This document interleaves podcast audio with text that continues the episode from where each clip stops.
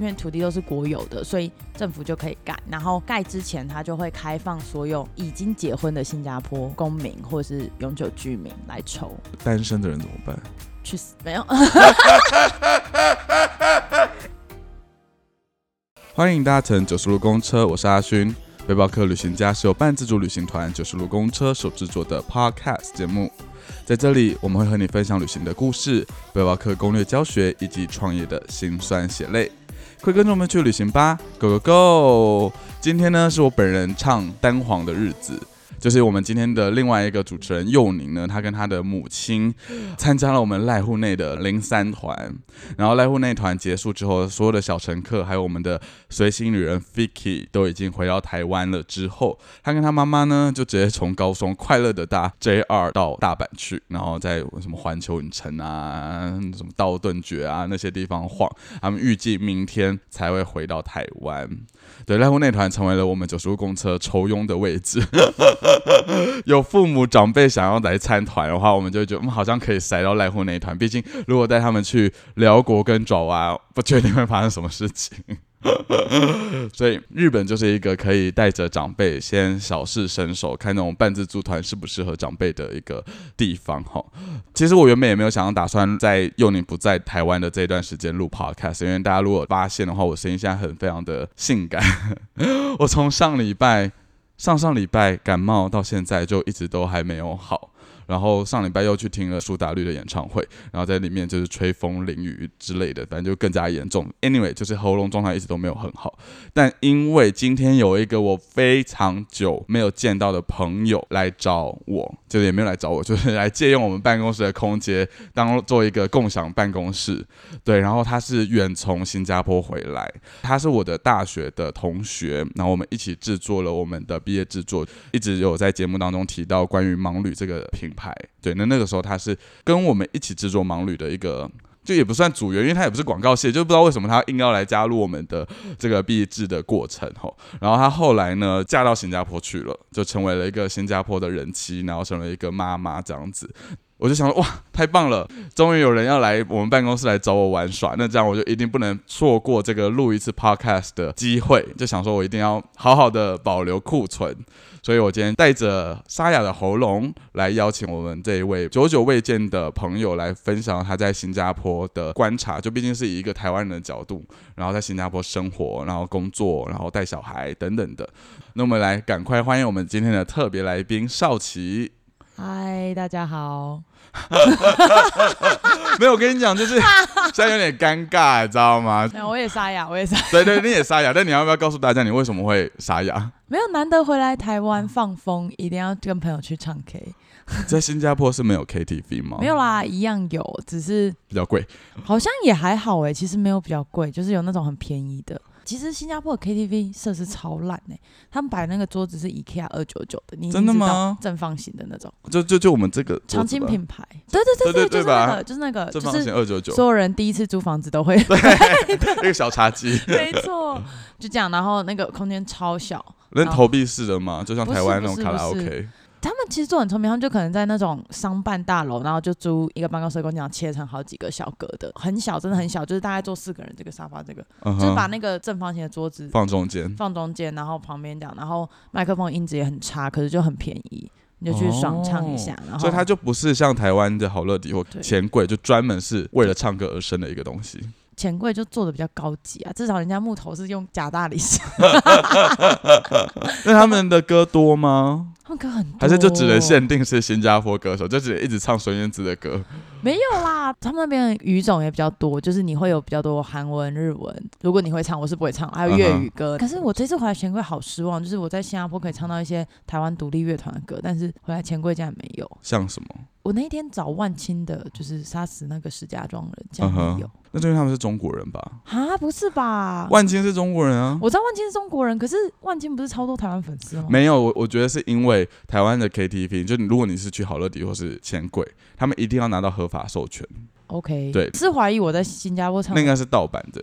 因为他合法授权的话，他如果像那个万青，他本身不是在台湾有唱片公司发行哦，宇宙人的豪野也没有。哦，那那可能太新了。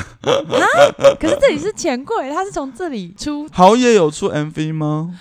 我在新加坡一直啊，难不成我在唱新加坡一直唱的都是盗版的？不是啊，那你唱《宇宙人好野》的时候，它是有 MV 就是有画面的吗？还是就只有是那种卡拉带的风景照？有有画面，哦，真的哦，但是我不知道是演唱会还是什么。这一段是不是整个可以剪掉？很琐碎，琐碎到琐琐碎到，就小乘客就想说，嗯，为什么我要听这么琐碎的故事？好，我跟你讲，是因为这样子，就我跟少杰毕竟是一个 呃，我们很久没有见的朋友，然后我们也是曾经在大学的时候是非常非常的 close 的，毕竟要你知道并肩作战。在少奇今天要跟我们分享他在新加坡的一些日常生活，或者是他的一些小小的观察之前呢，嗯呃，有两件事情也想说可以趁着 podcast 的这个机会跟小乘客分享。对，但是跟少奇一点关系都没有。但欢迎少奇随时随地的以一个路人的角度来插话。他本身之前也是我们九十路公车的小乘客，对，我不知道我是不是第一个怀孕参加的，你是哎、你好像是，而且还是唯一的 only one。真的吗？我现在还保持这个殊荣哦，我还保持这个殊荣。对对对好，欢迎各位怀孕的，而且他还是去一个孕妇感觉去那个地方有点危险的地方。对，就是大家都叫我不要去，但我就想说，我就是要叛逆一点啊，就是要去印度。然后就是想说，趁着人生最后一次自由的时候，没错，我最近又解禁了，我反正我大概闭关的时间跟疫情差不多，我拉全世界下水。你刚好也没办法出国那段时间。对，而且真的是我们一回来那一团，印度就大爆发感对啊染。对啊，对啊，你们是第二团嘛，零二团。我们去印度的时候，就是超多当地的人都说什么，我们不怕啊，COVID 算什么？我们什么病毒都有。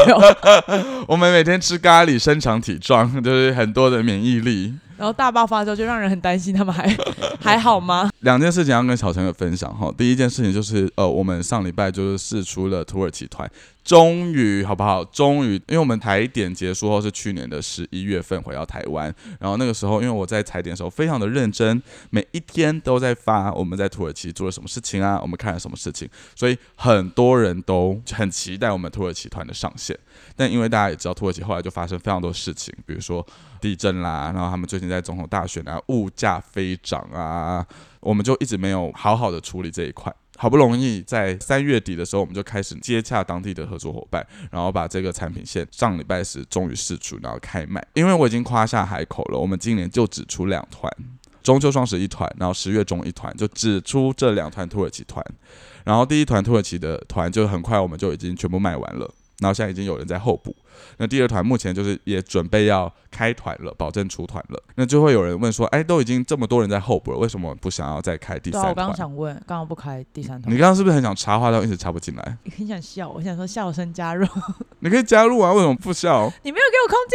你可以就直接笑出来，完，就麦克风不会因为我在讲话的时候你静音。好啦，好啦，好啦。OK，简单的一个原因，其实当初我跟佑宁在讨论土耳其团的时候，我们在拉那个利润表的时候，其实、虽然我们现在单价比外面土耳其团还要来的贵，嗯，但其实我们的利润空间非常的小。因为我们团的特殊性，我收过一般传统旅行社给台湾旅行社的那种报价，嗯，非常的低，好可怕。地旅行对对，社当地的 local 给我们台湾旅行社的报价，嗯就是最基本的那一种，然后去的景点非常的多，嗯然后就一直在拉车，然后有进购物展的那一种。好像我婆婆的工作啊，对你婆婆是做什么的？就是做新加坡导游，你讲这些她都有跟我分享。对啊，对啊，对，我就收到那个报价是超低的，低到好可怕。所以他们像台湾很多的旅行社做土耳其团才可以这么便宜。哦，对，但是因为我们的性质不太一样，因为我们有要求说，第一我们不进购物站，然后第二呃我们在一个城市所待的时间就比较长，然后又有一些比较特殊的安排，他们没有办法大量化，就是一辆制价，嗯所以我们拿到报价就超报高，成本很高。嗯，那个时候我们就我跟佑宁在拉完那个表格之后，如果今天要算到我们自己带团的薪水，然后还有之前踩点的成本的话，这两团根本就也不会赚钱，也不会都没有到赚，那就是产品线拉太长了吧？对，就是赚的很低微，就觉得哦好累哦，赚那一点点钱然后做这么多事情的感觉。嗯，对，所以我们今年就是打算就只出这两团，就只是为了想说有交代说我们终于出土耳其团了，这样子。啊啊，明年呢？我帮明天大家问一下，明年我们就会出，但我们就会涨价，我们就要把那个利润给加回来。二零二四年是实价，对对对对对对对，所以请大家好好把握现在的第二团，所以现在抢到的人算是非常非常幸运的。对，没错，我只能这样说。OK，这是第一件事情。第二件要跟大家分享的就是关于我们最近不是在招募实习生，还有随心旅随行旅人吗？嗯我必须请大家给我们一点时间，就是因为我们真的收到好多履历，好多，然后我们都很想要很认真的每一封都大力拍手，仔细的阅读这样子，所以我们可能没有办法一时间那么快的消化。然后，请大家不要打电话进来，就是因为都在忙线中，都在打电话出去联系。对对对对对对，就是我们这次电话主要还是 for 想要报名的小乘客。嗯，就如果你写 email 骚扰他，对对，如果你有任何问题，就是写 email 进来，这样我们会比较好处理。不然我们电话其实会一直占线中，其实是蛮困扰的。好了，我们赶快来进入到我们今天的主题，就是关于新加坡。新加坡呢，对台湾人来讲，应该是非常熟悉的国家了，啊，是吗？不是吗？哦，因为我们节目分享了很多其他的地方，对，然后一些比较近的国家就没有人想去新加坡玩吧？哎，讲出来，哎这个政治不正确的东西，我没有办法帮你接，但蛮，多台湾人会去新加坡玩的啊、哎，新马一起玩，不是单为了新加坡出国，好像有点少，觉得有点这个是少不。是一个热门的选项没有。没有，毕竟新加坡是一个很适合转机的地点，所以 中央机场很漂亮，哦，我知道你机场真的很漂亮，然后大家可以就待个两到三天就不错了。两到三天会不会太多？哎哎哎，好了，我觉得我小时候有去过一次新加坡，它是我人生中第二次出国，第一次自助旅行就是去新加坡。几岁？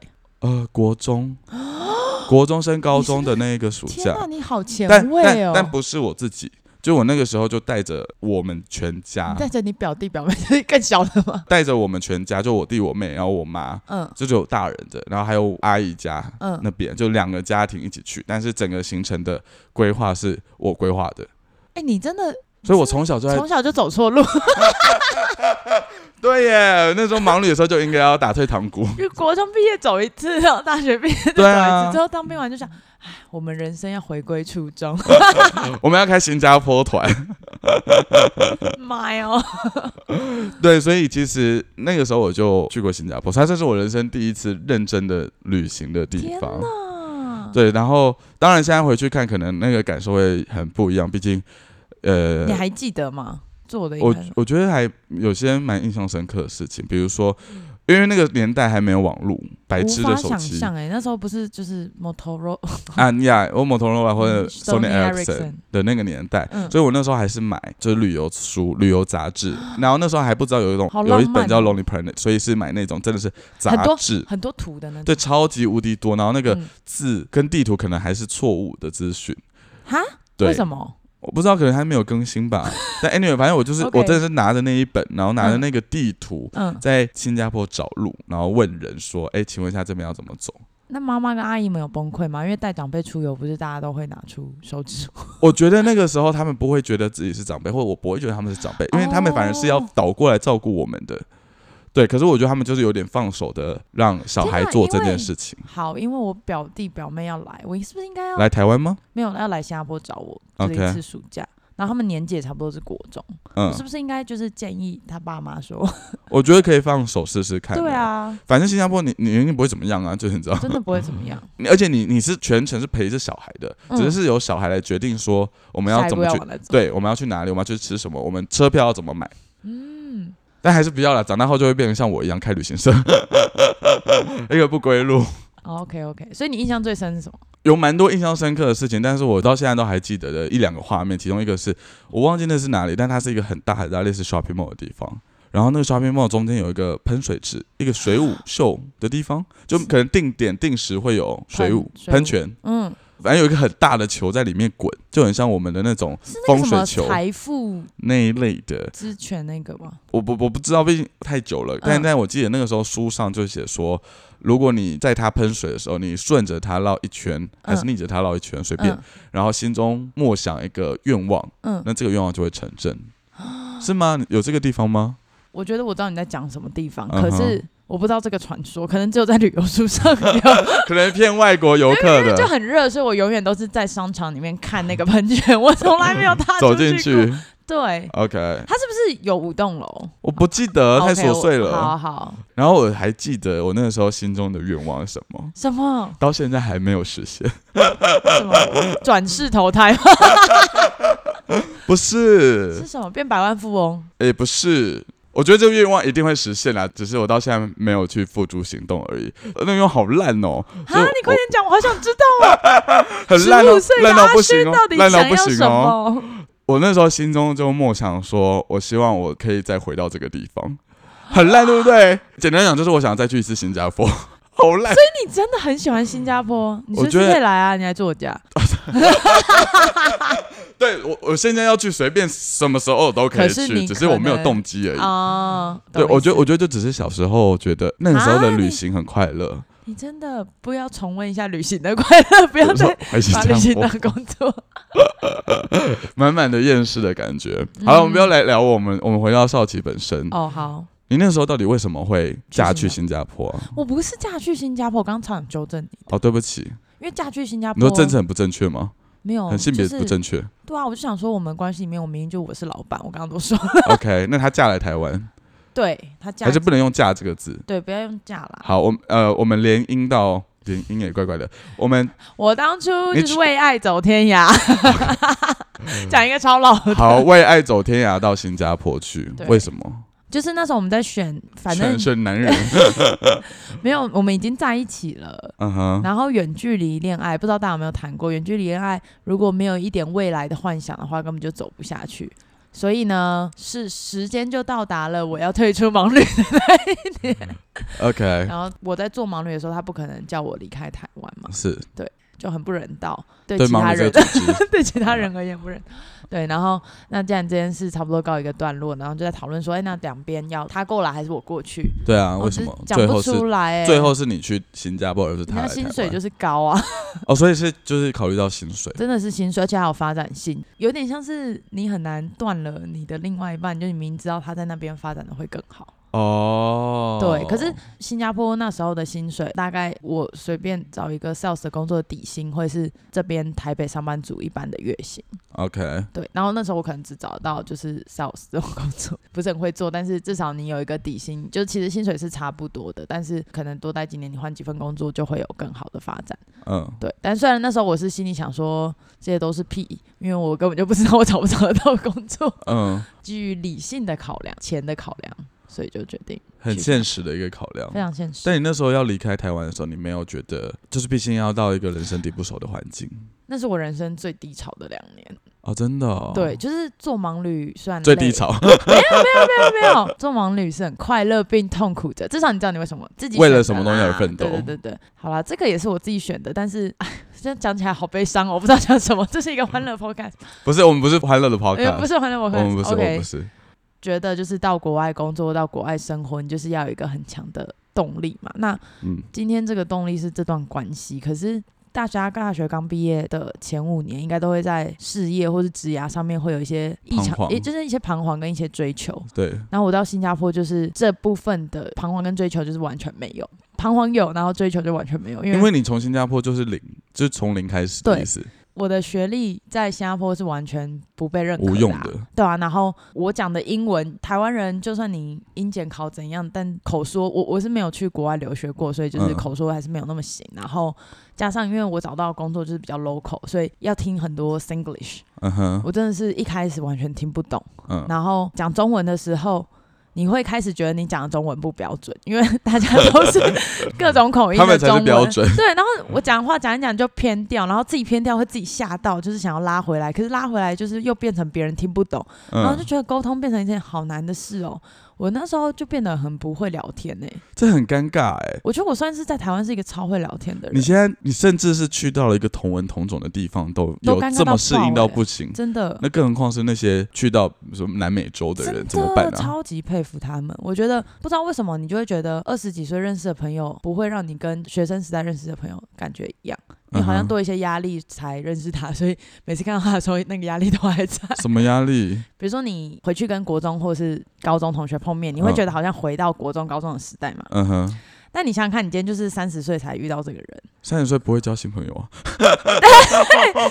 OK，你新认识的人，甚至你不会觉得那是朋友，因为你觉得朋友应该要像国中、高中时代那样，就是有一种跟他们在一起的时候没有负担。可是你认识这个人的时候，你就是一个有负担的人了，对啊，所以你永远最好就是那样的感觉。所以你在那边没有交到新朋友，有啦，同事对我很好，可是我觉得好归好，是不是朋友是另外一件事情啊？就没有办法，就是随便就讲干话啊，嗯然后你觉得很幽默的东西，他们也不见得懂啊。嗯，哎、其实我懂这个感觉，因为我那时候在上海的时候，我不是在上海、嗯啊，你不是混的很好吗？看你的混得好的定义是什么。OK，你说我没有得主管的喜爱我知，道那一部分，我知道你得主管对主管非常的爱我对啊，对，但我也感受到我没有办法融入这件事情。喧嚣中的孤独。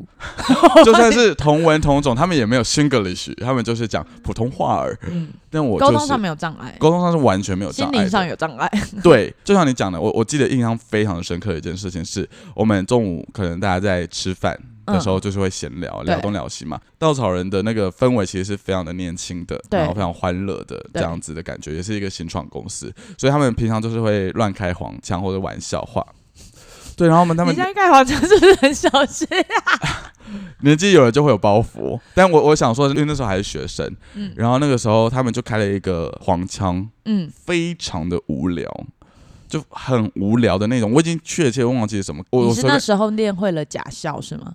就是我随便乱举例他的那个黄腔可能就是哦男生早上起来都会搭帐篷哈哈哈哈哈哈哈这样子这不是一个事实反正很烂的笑话啦然后我听了就觉得看那傻笑就是一点都不好笑你知道吗我的我的不好笑不是指说啊好恶心哦性骚扰不是这种我的不好笑说这这有什么好好笑的对然后我就想说我在台湾随便跟朋友聊天都在这边哦昨天好像吃屌哦就是讲话就很直接然后我没有办法在那个环境讲这种话哦还是就是有包袱，对，就是会有包袱，然后就会觉得很格格不入，是不知道底线在哪里。我觉得在中国是另外一件事，在中国是你不管讲什么，你都好像是台湾代表，莫结名其论是台湾人都。很喜欢吃屌。我们我们讲到工作职场，所以你一开始就是找了一些比较呃像 sales 的工作，对，后来就一直不断的陆续的在调整。没有，我就是超沮丧，然后我就是一个很容易自卑或是绝望的人，嗯哼，好像看不出来，但是大家看不懂。对啊，没关系。然后反正我就觉得非常的忧郁嘛。然后在那个状况下，其实你没有什么动力再去找工作，因为你还是用同样那一份履历去投，你也没有你办法多了一个增加 sales。的 experience 啊。但你至少要等个四个月、五个月，就是、哦，所以你那个待不到半年就想走了。不用啊，就待一个礼拜就想走了。哎、那到底那个是卖什么东西？那个是电话 sales 哎、嗯哼，我超尬的啊、你说大家听到你的口音就直接挂电话，对方的口音都有点听不懂，他们听到像是听诈骗电话，对好不好，是不是就很像这样我们接到对电话而且上哦中国人而且我隔壁是做就是 top sales，就是卖最好的那个人，嗯。他也一直很想要帮我，但是他讲话就是，哎、为什么人家就买了？你也不知道，我真是 get 不到，就好像我今天突然被丢进股票市场的感觉。你们到底卖什么？茶叶？不是，我们是卖旅游，哎、我们是卖 卖旅游的，卖那种连锁饭店，然后他们会把他说就是会员制，嗯，他们其实是瞄准就是消费力比较高的顾客，然后就会跟他们讲说，哦，有一个很便宜的配套，比如说是啊、三天两夜，然后你可以嗯住一个五星级的饭店。不过新加坡到处都是五星级饭店，我后来才知道，反正用很便宜很便宜的价格，一折以下的价格去住一个五星级的饭店。嗯，但是你要去听他们的一个说明会说明会，然后再介绍他们的类似俱乐部那种。啊，大家有没有听过 timeshare？我一天到晚收到这个信呢，真的、哦，就万豪的对啊，哎、就是万豪。啊，所以你在万豪工作之前，我想说，不知道可不可以讲，因为我一直说很烂。哎，我一天到晚收到，我就想说要不要去，哎，因为好便宜哦，那个是真的，给我去哦！我天哪，你因为我就想说，如果说明会带我去，听听带我去，他不是说要夫妻吗？还有写年收入要多少的他？不会查你的 certificate。对，我我就想说，那我带男友去的话会怎么样？可以呀、你叫他们接受啊，对同婚合啊。法啦，那我要当你的小孩，大家眼瞎了是吗？眼瞎了，那我当你妹。不是重点。哎，可以啊，他他就要巴厘岛，还有哪里？对普吉岛跟巴厘岛。Oh my god！我我一直在想办法混进那个名单里，哎，你可以去参加。哦我真的有，真的。有超多的。好好，我等一下我们看一下。好好好，对啊，回来，好 我，讲到哪里了？反正就是在那个 sales 的工作一直撞墙这样子。对。然后呢，你你是怎么去 move on 的？还是你就是有一就是度想要放弃，他们发现我怎样都卖不出去，一组都卖不出去，人家 都已经打到一折了，你还卖不出去？我自己觉得好可笑，但是我真的卖不出去。我现在想想，我还是卖不出去。你现在会讲 English 了吗？会了吧？会，但是我还是卖不出去。最后他们就给我一堆中国人还有台湾人的名单，台湾人比较少啊，嗯哼，然后我还是卖不出去啊，因为他们都要我打到那种就是董事长或总经理的办公室里面，嗯哼，连转接都转不进去、欸，哦。就是它就是一个层层关卡这样然后对他不会傻傻的留个真的电话这样对。然后后来我才知道，就是你要假装，假装。他要你回扣或是什么。哦，假装是另外一个对，因为后来很多可能大学朋友他们也去新加坡工作，第一份都是从 sales 开始，因为我们的学历不被承认。哦，对，然后比较厉害，他们就跟我分享，我想说，哦，这样想想，我那时候如果有一些人给我指点，就是我不要乖乖的循规蹈矩就好了。嗯哼，对但你是怎么去到下一份工作的？呃，他们发现我卖不出去，就决定跟我讲说，好，那你现在去就是我们某个商场摆了一个摊位，你去占 摊位。听起来好可怜哦。然后我想说，好诶、我终于不用感受那个卖不出去的挫折感。然后隔壁就一直狂卖，然后呢，他卖出去一个会敲铃铛是吗？每天中午跟结束之前都会就是结算，庆祝一番，这样子就是、嗯哦谁没有你，对，但就没有我。然后因为彼此都还蛮竞争的，所以他们真的会因为这样子呃特别被激起士气。嗯哼对，但是我们那一批招募的三个台湾人就这样啊，我们就卖不出去。啊，，对，后来就是在站那个摊位的时候，冷气实在太冷了，逼得我 那个站摊位站到我真的太无聊了，嗯然后就开始投履历。哈，边站边投对啊，因为那个摊位不会有人去啊，啊，就是很像是被调到边疆小岛一样的感觉，真的。然后旁边一直都是名牌包，搞得我好想买哦。可是那一个大概就我一个人先睡。嗯哼，然后旁边阿姨都看我很可怜，因为就是他们摆那个摊位，他们不知道那边超冷，然后里面的人的制服都是长袖毛衣，然后我的是短袖短裙。嗯，对，然后 anyway，反正这是题外话，然后我就站在那边开始狂投履历，就还蛮幸运，就有第二份工作系第二份工作，对，然后就转到去做乐高的客服。那因为乐高毕竟是大品牌，所以他的给的薪水比较好，然后他们的上班时间也超固定。到那边之后才觉得，哎、自己好像有一点用，这样，然后真的在新加坡的生活有比较好，上轨道。上轨道，对，就比较稳定的感觉。你在乐高的客服，他的服务对象不是只有新加坡人吧？对，就是他是整个亚太地区，所以你从纽西兰、新加坡、澳洲、嗯哼，新加坡，然后整个东南亚跟中国啊，然后日本跟韩国不会寄给我们，因为那个语言完全不同，反正就是英文跟中文，嗯，对，就整个亚太地区讲中文跟英文的，都会你会接到。对，你觉得在新加坡工作，因为你毕竟也是工作了这么多年，嗯，印象想象中新加坡应该是一个非常多元族群的国家，对。然后你的同事也不会只是只有新加坡人，就，是有很多来自世界各地不同的人种。你觉得在新加坡工作的感觉跟在台湾有什么样的差异吗？虽然台湾你可能只有在忙里待过，忙里可能也不太怎么算办？，怎么办？没办法比较办。法比较。问完这一题就觉得自己有点心虚。哦，我觉得刚好我待的部门都是客服嘛，像这嗯。种就是会招很多外国人，因对。为他就是要一次很多种语言，所以其实其他我的朋友他们可能进的公司都不一定有这么多这么国际化的同事就大家国籍啊都不一样，然后语言也不一样，然后唯一共同语言是英文，英文毕竟大家是第二语言，对，所以大家的尬聊就是真的是尬聊而已。就是也不是很流利的，不对就是你母语人士。不太，你就很难，就是你今天就是想回来分享说，哦，我去这家餐厅超难吃什么的，或者是超好吃也可以，嗯就是你想要分享任何日常琐碎的琐事的话，就没有那部分的英文能力，只会回答客户的问题而已。客户的问题毕竟还有受训嘛，然后就一些专有名词填充一下，嗯差不多那个句子就讲完，对方也大概懂了，然后那一通电话就结束了。可是跟同事闲聊，我觉得还是有一点难度，嗯可能我英文不好啦。那到现在也是吗？还是现在已经有办法流利的跟对方聊天了？我觉得我日常生活的单字真的蛮弱的欸、因为比起你的专业的内容，对啊，因为专业内容是你只能讲那个，你也不知道它的中文是什么，然后你学的时候就是英文了。不知道他 的对我真的不知道，我真的不知道它的中文是什么。然后，但是闲聊的话，因为我跟我老公的聊天内容都是中文，所以我真的不会进步。那我觉得这个地方是比较大，就是建议大家找一个英文的伴侣，英文才会进步。这是什么莫名其妙的结论？对就是跟同事相处还是 OK 啊，就大家一起去吃吃喝喝这样。嗯哼哼但就是仅此于有一种尬聊的状态。对，我觉得很难交心呐、最后交心的都是讲中文的，因为讲的比较顺。在新加坡的生活的感觉跟在台北是一样的嘛？毕竟感觉都是差不多的生活步调。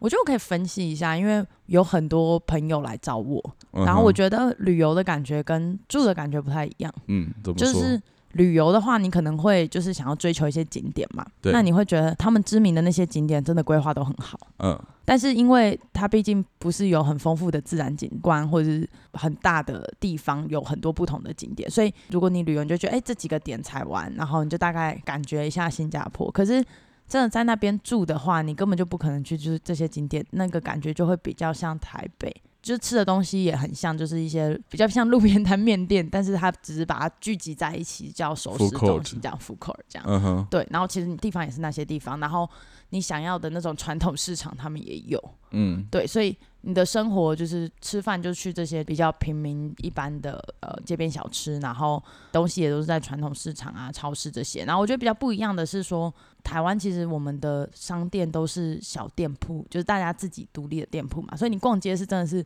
走在街上逛，走在但是七楼，在新加坡的话，每一个东西都是聚集在商场里面。嗯，所以每个都是 mall，就会比较少独立的品牌。然后真的独立品牌，他们都是从网络上面去走的，对。哦，然后他们的就是网购也超级发达，所以感觉要真的很融入当地的生活，你可能也要开始追一些就是当地的网红啊，然后去懂当地的一些品牌啊。是不是因为店租太贵了，那些独立的店家很难在对，我觉得实体商店面生商？场很难。然后有一些独立店，它可能就是有的小店铺会是在那种熟食中心或是传统市场里面，可是嗯它面向的族群又感觉不太像是会去逛的。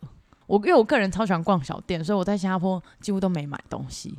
你要然后回到台湾就对我会买我回到台湾大买，而且我买超快，花钱的速度很惊人，就锁定品相，然后就大买特买这样。嗯，。对，所以我觉得逛街台湾真的是太赞了。好，我没办法参与这个话题哎、哈因为我在台湾我也不会逛街啊，我没有什么你没有什么物欲我没有这样我没有物欲。可是就比如说，你就是想要买个手机壳啊，你不会想要去逛那个小店，还是你就是 shopping 上随便买？我会直接在网络上买，哦，好。然后就买那种最素的。哦，然后新加坡夜生活很丰富，所以我觉得就是如果你是一个非常都市化的人，有嗯哼，那我觉得你就是会超爱住在新加坡，因为什么东西都很方便。新加坡有同志夜店吗？或同志酒吧？有，哦，那你是不是要完成你小时候的梦想你说？回到新加坡，然后感受一下。哦，但我不知道疫情后有没有倒啦 Sorry，你觉得在新加坡是适合生活的吗？跟台北比？我觉得比台北更适合生活的地方是天气。啊，新加坡不是很热吗？可是你衣服早上晒，中午就干了。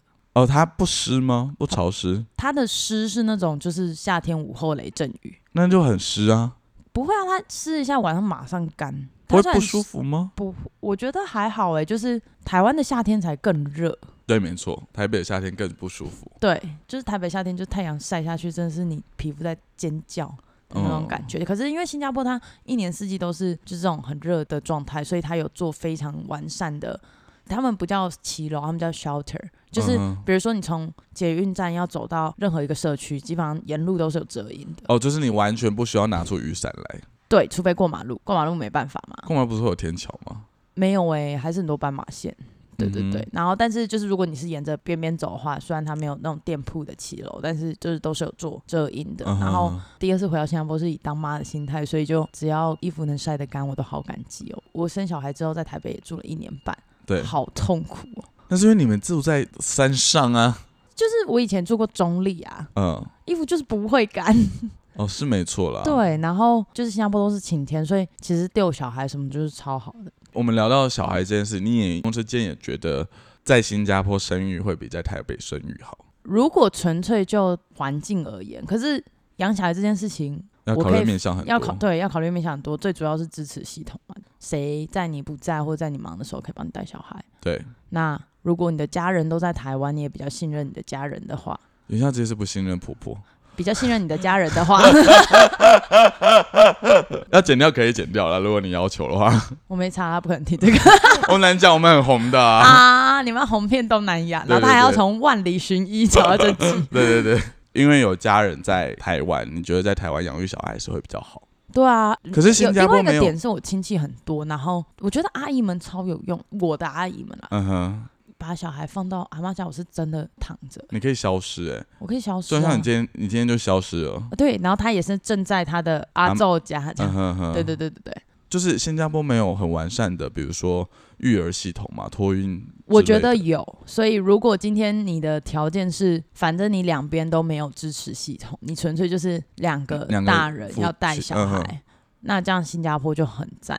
比起台北，嗯，我自己个人觉得，台湾就是可能比较推保姆吧，对，然后公托，然后私托没有那么多，什么公共化，反正就是托婴系统可能都是幼稚园小班才开始，嗯，然后有时候那个名额你要排队又挤不进去。可是，在新加坡是你从两个月大就可以送托婴，一路送到小学。然后价格呢？如果他是新加坡人的话，蛮便宜的，大概六七千一个月。诶，他应该是算新加坡人吧？就是对，小孩他是就是他们是属人，所以 OK，所以就是他是有新加坡的国籍这样子。嗯，对，哎、我觉得还有另外一个我对新加坡非常非常好奇的一件事情，因为我的男友他本人就是一个非常仇恨的炒房怪客，哦对他非常讨厌炒房怪客，就是他非常推崇新加坡的这个住房住房的社会住宅的制度。对，因为你现在也算是半个新加坡人了嘛我。有抽到喽。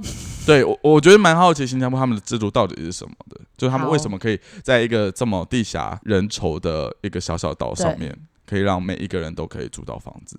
第一个就是土地是国有的，他他们没有私有土地，有私，有土地，但是比较少。嗯哼，然后，所以他们大部分的土地是国有的时候，整个空间没有到超大嘛，所以它比较容易做都市规划，所以他们整个都市规划能力很强。嗯哼，到新加坡，你还是会看到很多绿地，但是他们都已经整理的平平的，但上面就是长草。然后那些就是以后那些都是国有的，以后要盖盖房子的。房子的，就是它虽然它现在人口已经到快要到六百万了，很多哎、很多对不对？可是它还是有很多绿地可以盖公共设施，因为他们房子都长得很长吗，越长越长，越高越越来越小。对，在新加坡的国宅政策是呃蛮早期就开始了，所以你现在可以看到那种就是比较矮的国宅的话，基本上都是以前盖的。嗯哼，那种的话，里面空间超大。国宅每一栋都一定有楼梯，这是我 先生一定要求我要介绍的，因为台湾的公寓不是都没有楼，就是老公寓呃不是楼梯啊，不会有楼，电梯说错了，对，我想说那就是要怎样，一定要有楼梯，一定要有电梯。他觉得这是太不人道了，因为你搬小孩、嗯搬各种东西都超重。哦，对对对，对，反正就是他们的规划，就是因为土地都是国有的，所以政府就可以盖。然后盖了之后呢，他盖之前他就会开放所有已经结婚的新加坡公民或是永久居民来抽。单身的人怎么办？去死！没有，哎、我觉得有点政治不正确。有些人的毕生追求又不是说一定要结婚有家庭，他就是想要努力赚钱买私人公寓，没有这个限制。但如果今天要冲国债，我就一定要是单身或是很老的单身，啊，什么意思？你不说单身没办法抽吗？就是你没有很老，没有很老，我知道，就是我也快要到那个年纪，几什么意思？什么意思？几岁？三十五，三十岁没有很老啊，我们马上就要三十五了。没错，我就讲讲干话而已，对不起。OK，好，单身族没有去死，我非常羡慕你们，我真是羡慕的去死。你说那个就你们这些人去死吧，都不懂我们的辛苦的那种去死。对，就我也好想单身哦。如果你今天是单身的话，你三十五岁才能抽；但如果你今天是夫妻，就是你们而且你只能抽比较小的格局，因为你就是被认定 政府认定没有家庭的人。你就是被认定说你只有一个人的空间比较这个政策。好像是到新加坡之后，反正就有很多朋友跟我讲说，我的目标就是三十五岁抽，就他们已经放弃了。放弃找到一个对象，对，哎、那不会有一个状况是像是台湾会有，反正我们两个都没有对象，嗯，然后又没差，那我们俩就结婚。杨千，哦你杨倩那时候想要留在台湾，那你身边。讲这样讲的有几个朋友真的做到？没有人这样做，大家都打嘴炮、，对对，就一样一样。你在新加坡你也可以这样啊，但你就是打嘴炮，但是这是可以的吧？因为他也没办法去验证说你到底是不是爱、啊，没有人可以啊，在现场打一炮吗？这太奇怪了吧？就算没有爱一样可以打炮啊。原来证婚人是这样用的。你们如果有结婚，你们不管几岁，你们都是可以去抽比较大平数的国债。对哦，我跟你讲，新加坡人真的是，我真的是觉得太奇葩。就是第一个是他们会跟父母住到非常老，嗯，原因是因为就是国宅政策让他们很少租房，租房子也是你要很多时候是跟房东一起住，因为房东自己也没有第二栋房子。嗯，好，他整个打房的配套很完整，就是每个结婚的一对都可以去抽嘛，还有就是单身三十五岁你也可以去抽。对，然后抽到之后，你名下只能有一户国宅，你要买第二户，第二户不能买国宅。嗯，所以国宅就是一人仅限一户。然后你第二户，你可能就会想说，好，那我去买私人公寓。私人公寓就是说，它在很少数的私人土地上，它是有标的，就是有两种，一种是你的拥有权是九百九十九年，天荒地老那，就是一辈子，对。然后另外一个是九十九年，也也一辈子。对，可以去买这个私人公寓，它就不限任何国宅，说你一定要结婚啊或者怎么样，可是它嗯价格就比较高，因为物以稀为贵。，对嘛，对然后而且它通常设施比较好，有游泳池什么，像饭店。你去买这个私人公寓，只要是第二栋的话，你就要被抽二十趴的税。啊，打房的税。对，然后所以你就是总价就直接加二十趴。那请问一下，那些所谓的国宅跟私有宅是可以转手的吗？国宅的转手比较严苛。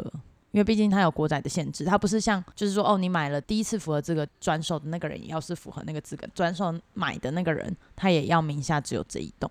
OK，它会有一个缓冲期，可以让你先把前一栋处理掉。假设你现在手上有别的，嗯哼，然后你想要换到另外一栋，就比如说你们今天要移民回台湾了，移居回台湾了，那你们现在抽到了那一间，你们不要再住了嗯，租出去啊，租房的市场很好，哦，所以可以选择租屋，可以选择，然后也可以选择。转手。对，因为这个限制，所以大部分人旗下照理说你应该是只有自己一栋房子，然后你就算家里有另外一栋房子，一定也是你们某一个结婚的兄弟姐妹拿的嘛。对那你怎么可能去跟已经结婚的哥哥嫂嫂住？有一点奇怪，有些人还是会这么做。租房的话，通常你都是跟房东同住，嗯，就是房东他可能有三间房间，他把他们小朋友跟他们自己住两间，然后一间租出去给你。就变雅房。对，然后那个就很不方便，因为房东就会可能会限制你啊，就说哦，你这个门一定要这样关呐、然后你不能，你不能在那边开 party。对对对对，你不能开 party，然后出来就是要看到我们家人在外面然后啊。要跟他说阿姨好、叔叔好、uncle 好啊。对我之前遇过一个还蛮可爱的是，有一个阿姨会逼她的房客一定要吃完早餐才走，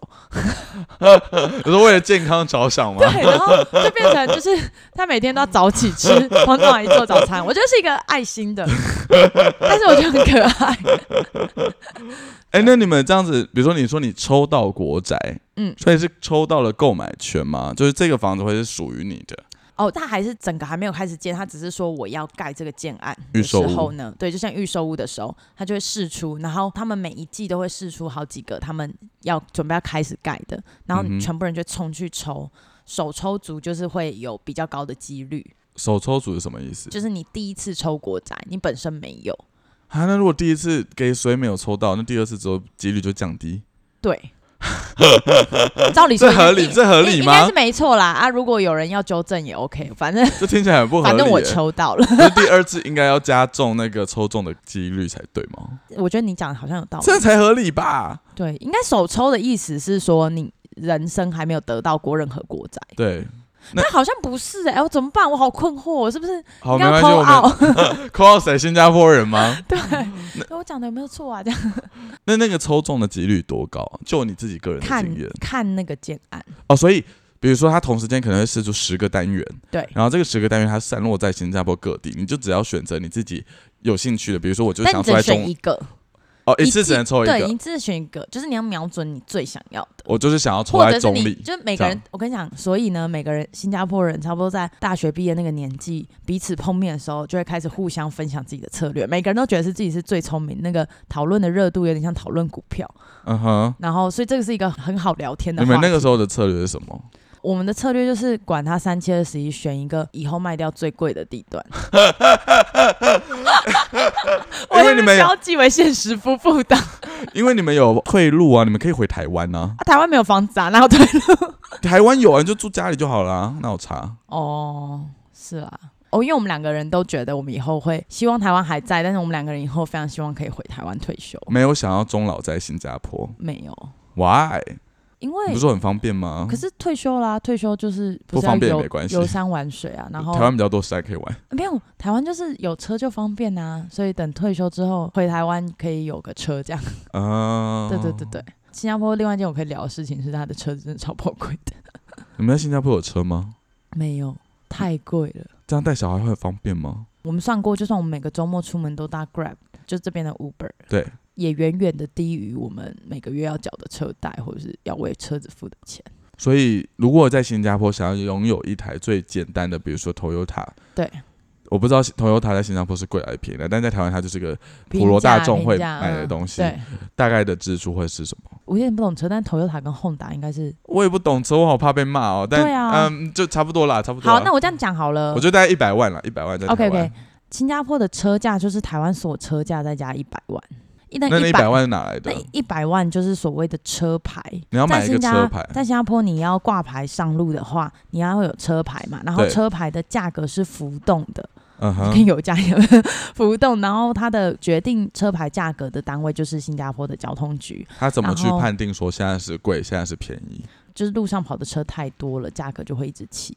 因为他想要控制，就是他们哦想要控制空气污染跟整个交交通通拥挤的程嗯度，所以他们为了控制塞车这件事情，他们不但就是你进到市区会有一个市区税，假设你今天是平日上班时间进市区，你可能每一趟单趟哦就要缴三块四块新币，新加坡不是整栋都是市区吗？没有没有它有一个市区，就是那种高楼大厦，你懂吗？就是最市区的市区，信义区，对对对对信义区。对对对对，就是那个不是住宅区，就是市区。哦哦哦哦，上班 CBD CBD，嗯嗯，上班时间进 CBD 都要被收一个 ERP，然后那个个 ERP 是按照时段收费，所以它就有一个最尖峰的时段就会收你最多钱，然后去控制进去的车流，然后除此之外，它要控制上路的车流，所以每一台新车挂车牌，它就会收一个钱。然后最近车牌涨到非常夸张，我上次听是一百万，可是好像又涨了，嗯。所以。你的底价车子要上路就是一百万，然后管他你是 Toyota、Honda 还是 Benz，就是都要一百万。都是要再多这一百万的，所以你的基本价格就是在那里。假设投台一排一百万的话，你就是在新加坡就是要两百万才买得到，而且你只能开十年，这是最扯的。什么意思？就那个车牌有效只有十年，那十年之后呢？拜拜，我不认识你，你不认识我，哇，好棒！你有把它接到，你是在期待这个吗？我就在想说有没有人会接得到，但你接得到，你很棒。谢谢。不是啦，就是十年之后十年之后就谁都不认识。那台车就报废吗？啊怎么可能？真的啊！一台车十年后会把它报废，要干嘛？有一个都市传说，把它丢到马来西西亚去，他们会把这个车运到斐济。我这是我听到的都市传说，斐济要干嘛？我去斐济朋友跟我说，司机跟他们说，就是车子都是新加坡来的，因为车子北没那么小，哪需要那么多车？嗯、可能还有外销到别的地方。应该是马来西亚。我之前一直觉得这是一门生意，有没有人要去那边创业，然后专门做回收车子？因为全部都才十岁而已。一定有啊，十岁在台湾是很新的车哎、就是你就是拿这个十岁的车，然后运到其他国家去卖二手车。所以我今天在新加坡花一百万元买 Toyota。No，你要花两百 OK，我花了两百万元买了这家 Toyota，然后这样子一年要付二十万，一年付二十万，还不包含零零总总的什么牌照税 Yes，什么什么油油钱、什么过路费对、微博的都不含。不含。然后它的寿命就是十年，对啊，就一年二十万，然后开十年，那谁要买车很多啊。For what？华人就不就是爱买房跟买车吗？所以新加坡最厉害就是打房跟打车。大家赚的也是够多，才有办法去负担那个车子啊真的开正有钱。的人，对啦，我当然知道，差小这一百万。我当然知道，真正有钱的人不会去查小这一百万，新加坡有很多真正有钱的人。也多到这么夸张吗？新加坡还有第三种房子叫做透天厝，透天厝都非常的贵。找新加坡伴侣要找一个有透天厝的，然后那个透天厝就是里面可以停三台车。就是私人的，要看来就是可能是九十九年，可能九百九十九年了。然后透天厝打开来，哇，三台宾士的修旅车或者什么，就是然后才十年以内，五年不怕，没事，没位置停也没关系，停在路边哦这样。所以目前这样听下来，你会觉得在新加坡的工作，就是你只要度过那个比较黑暗的适应期，对，语言上的隔阂的这种适应期之后，其实新加坡对于一个正在努力像青壮年在累积家底的时候是比较适合生活的地方。但是如果今天要退休的话，你们还是会想要选择回到台湾。嗯，但就是警告各位，最近新加坡租房的房价才高的太夸张了。所以我之前刚去的时候，我是大推，就是身边刚毕业的朋友去就去新加坡坡工作，对，可是这样，我们台湾人是随便一个人都可以去新加坡工作的吗？就是拿到工作签吗？疫情后现在有点情况改变了，就是疫情后签证发的很困难，对。就是就连你是在新加坡，嗯，你可能去读硕士啊或者读大学，嗯，都很难找工作，因为他们基本上现在发给外国人的签证比例非常非常少，嗯。然后他们的签证是有等级的，就是按照你的薪水，就是有所谓的劳工签，然后还有一个 S Pass，就是比较中间的，然后再 E Pass，就是比较像白领阶级的薪水到达一定比例之后，他才会许可的。然后以前是还蛮直接，就是用薪水分，就是反正你薪水在以前你就算你找到一个最低薪资的基础的工作，你还是有办法拿到工作签证对。对对对，就是没有那么难，工作签证不是一个太大的问题，他们还是有人头问题，比如说你这里公司一定要是多少新加坡人头、嗯才可以请多少比例的外国员工这样子。，OK，对，但疫情后的话，签证都很难发，因为可能疫情真的还是会有影响到他们本国的经济跟工作机会，然后他们可能就比较倾向先保护本国人嘛。OK，所以变成说签证难发的状况下，就有点得利给我们这些永久居民，因为永久居民就是卡在中间，就是你就是有一个工作证，你不需要公司替你另外出。嗯所以现在如果你是在台湾工作，会建议是你已经有你自己的专业了。嗯哼，你再来新加坡找工作，你可以得到好很多的薪水跟待遇跟机会吧，就是你可能就可以有更有国际化的机会。但是如果薪水没有在一定等级以上的话，在这边生活会很辛苦，所以才会觉得说你应该是要有一点专业能力的再过来。所以你说在疫情之前，你会鼓励那些可能就是刚毕业的大学生小朋友们，甚至在没有任何的专业的过程当中，都可以直接就到新加坡，就是淘金的感觉。对对对对，因为我也有认识，他不是像你一样，你你是因为有伴侣在新加坡，所以你可能比如说房子就不用嗯。额外的去负担那个房租，对，但他们就是要从头的去租房或什么样的。嗯，就算是这样的状况之下，新加坡还是适合的。对以前是啊，因为以前的房租跟你薪水比例还是合理的，但是现在真的是超不合理。就房租真的太贵了，太贵。就是如果你今天就是做一个比较起始的工作，所以就是 所以讲话要用字要很小心嗯没。有办法想说 junior，可是我就觉得这样很烦，我就在避免讲英文。刚开始起步嘛比较基较层的 OK，基层基层基基层对基层，比较基层的工作的话，那你就是很难负担那个房租啊，因为那个房租房东才管你做什么嘞，他就是要赚那个钱啊。我那个时候会去新加坡，就是国中毕业后带着家人去新加坡的，还有另外一个原因，是因为我有一个，他也不是朋友，他是我的老师，嗯。就是我小时候补那种儿童美语，你知道吗？嗯，然后儿童美语的时候，我们的那个老师很怪哦，他明明就不是台湾人，他是一个印尼人，印尼嗯华侨，嗯。然后在中原大学上课嗯。读书，然后他那个时候好像就是下课之后就是来那一家补习班打工吧，就是有带到我们这样，所以他后来毕业后，中原大学毕业之后，他就是离开了台湾，然后就是去到新加坡工作，哦，很多很多，对对，非常多，尤其是印尼人，其实他们又会讲印尼话跟马来话嘛，对他们超吃香，对他们语语种非常的多，然后英文嗯又好的状况之下，所以他们在新加坡就如鱼得水。然后那时候就会想说，喂，为什么不留在台湾工作，要选择去到新加坡？因为他嗯甚至不是回印尼，他是去到第三个国家。嗯，回印尼应该比较困难啦，除非家大业大，对回应你完全很容易家大业大。对对对对对，长大后才发现，任何一个国际大都市，一个充满着机会，跟所有的国际品牌都是在那个地方去、嗯，去发展的。亚太地区的总部首选都会是新加坡。对，你要买新加坡，要么是香港，要么就上海。那上海主要是就是做中国大陆的生意嘛。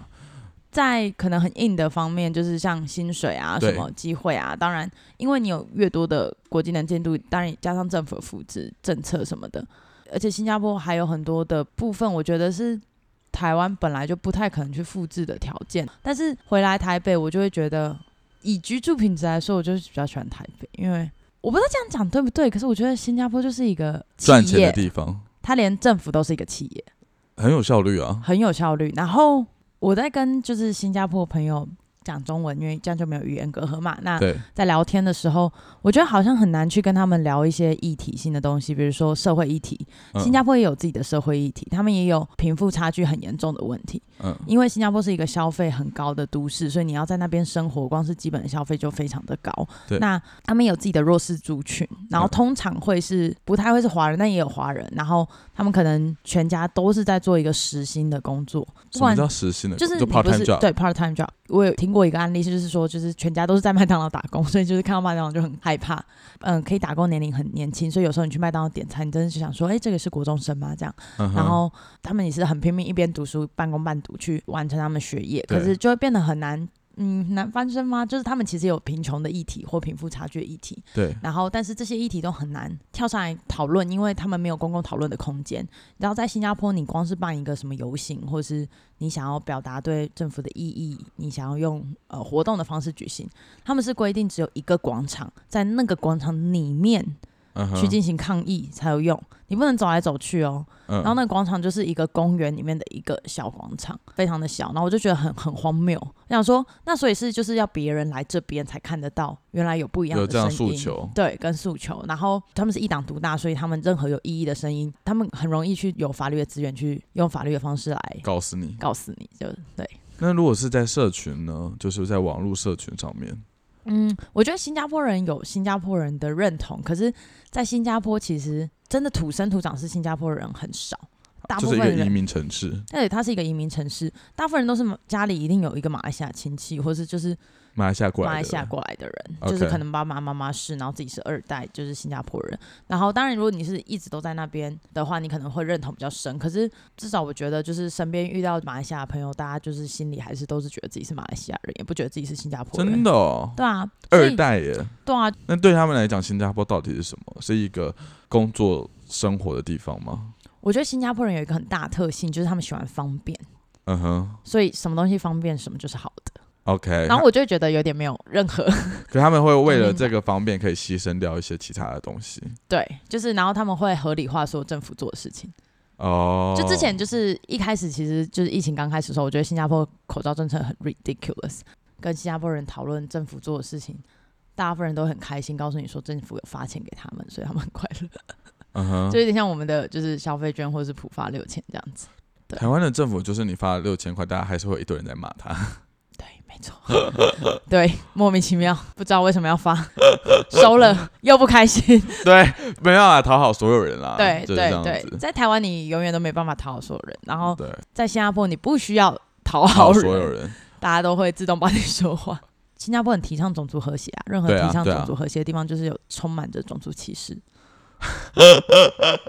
这个就可以吧？呃呃呃，嗯，对，没错，不然你干嘛提倡？是没错。嗯没有，这是我自己个人的观察。，OK，不代表啊本人，不代表代表本台立立场立场。但是有所以，新加坡的种族的问题是很严重的吗？就连到我们这一辈的华人都还是非常大刻板印象。你说对于其他的族裔，比如说对于我说我马来人跟超怕我家小孩就是以后又成为一个排挤，对印度人或者印度人跟马来人马来人，也不是排挤印度人、马来人，就是单纯就是一个刻板印象，就觉得哦，马来人就是生很多小孩又养不起，然后靠领社会补助生活。哎、这个是歧视，所以这个不是事实。啊哈，对 我不敢接话对啊，就是他们就是比较弱势，但是不代表你可以这样子去讲他们，去讲他们，或者开很多这种玩笑。嗯哼对哼，哦，对，然后我就觉得，反正我自己很不喜欢，然后然后我觉得，所以新听起来，新加坡是一个非常功利主义的社会。对它就是一个，所以我就说，我觉得它就是一个企业 OK，反正就是追求最终的目标就是赚钱，卓越 卓越成长，赚钱、赚钱盈利盈利。对，这样子。但是你觉得在这样的一个环境下来是不自由的？就是在你已经习惯嗯二十来年的，我的自由不是指人身自由，嗯我的自由是指思想的自由。我觉得是有点像是，如果你生长在一个优惑环境的话，你当然很自由。但如果你今天很不幸，你就是在非常，的确就是他们的社会可能真的贫穷的比例是比较低的。对啊，对，呃，他虽然也保障大家有住宅，但是他也是有那种所有社会都有问题，跟独居老人啊，或者是社会新闻很长，就是他们为了让种族和谐，他们公仔有一个政策是，当他在抽的时候，他是按照比例分的，所以你的邻居一定会有马来人跟印度人，然后其实也是蛮容易起冲突的。哦，真的、哦，对，反正 就是很多那种邻居吵架啊，就是你的东西挡到我啊，然后我就。皮笑，对对对，然后就 很无奈，因为他们可能新闻也整报这个，不能报一些政治议题，哦，对，所以就是充满着这类的社会新闻。以一个母亲的身份来讨论这件事情的话，你会希望你的小孩未来的成长教育是在台湾还是在新加坡？我本来有点希望他在台湾，可是我后来觉得这件事真的太难让我来决定了，因为我们两个的工作就是在新加坡。撇开工作在新加坡这件事情你，说在一个理想的世界，对，在一个理想的世界里面，也撇开支持系统，就是公婆或者是家里，我们就台湾单纯论教育体制。但我这里面满满的私心呢，我想要他在台湾读完国小跟国中，然后再到新加坡读高 高中，跟大学然，后对，然后当完兵，大学最好再去第三个国家读。但是这样子很坏，因为他这样就是没有什么朋友。你就挑好的啊。就是小留学生 是吗？对，没有啊，因为我会这样想，是觉得中文真的比较难。对，在新加坡不能学中文吗？可以啊，我的之前的台湾同事的名言就说都一样啦，你在台湾就补英文，在新加坡就补中文，都是要补。哦，对所以不知道哎、可能看之后的情况，看我们希望他的中文到什么水平吧。毕竟他爸中文也是还好，还好吧？就是讲的很流利啦。我觉得可能希望的就是至少可以对话讲话哦，那个就自求多福了。，OK，但真的是凭运气，我觉得可以读写很好的，可能都很难、就把它当台语，就是一个比较偏重讲话的语言，这样。嗯，反正我老公在回忆他的学校生活的时候，就会充满着很多歧视的言论，比如说就是 可能马来同学的上课比较吵啊，然后比较乱啊，然后比较不好啊，然后我就觉得说没有吧，也不要这样嘛。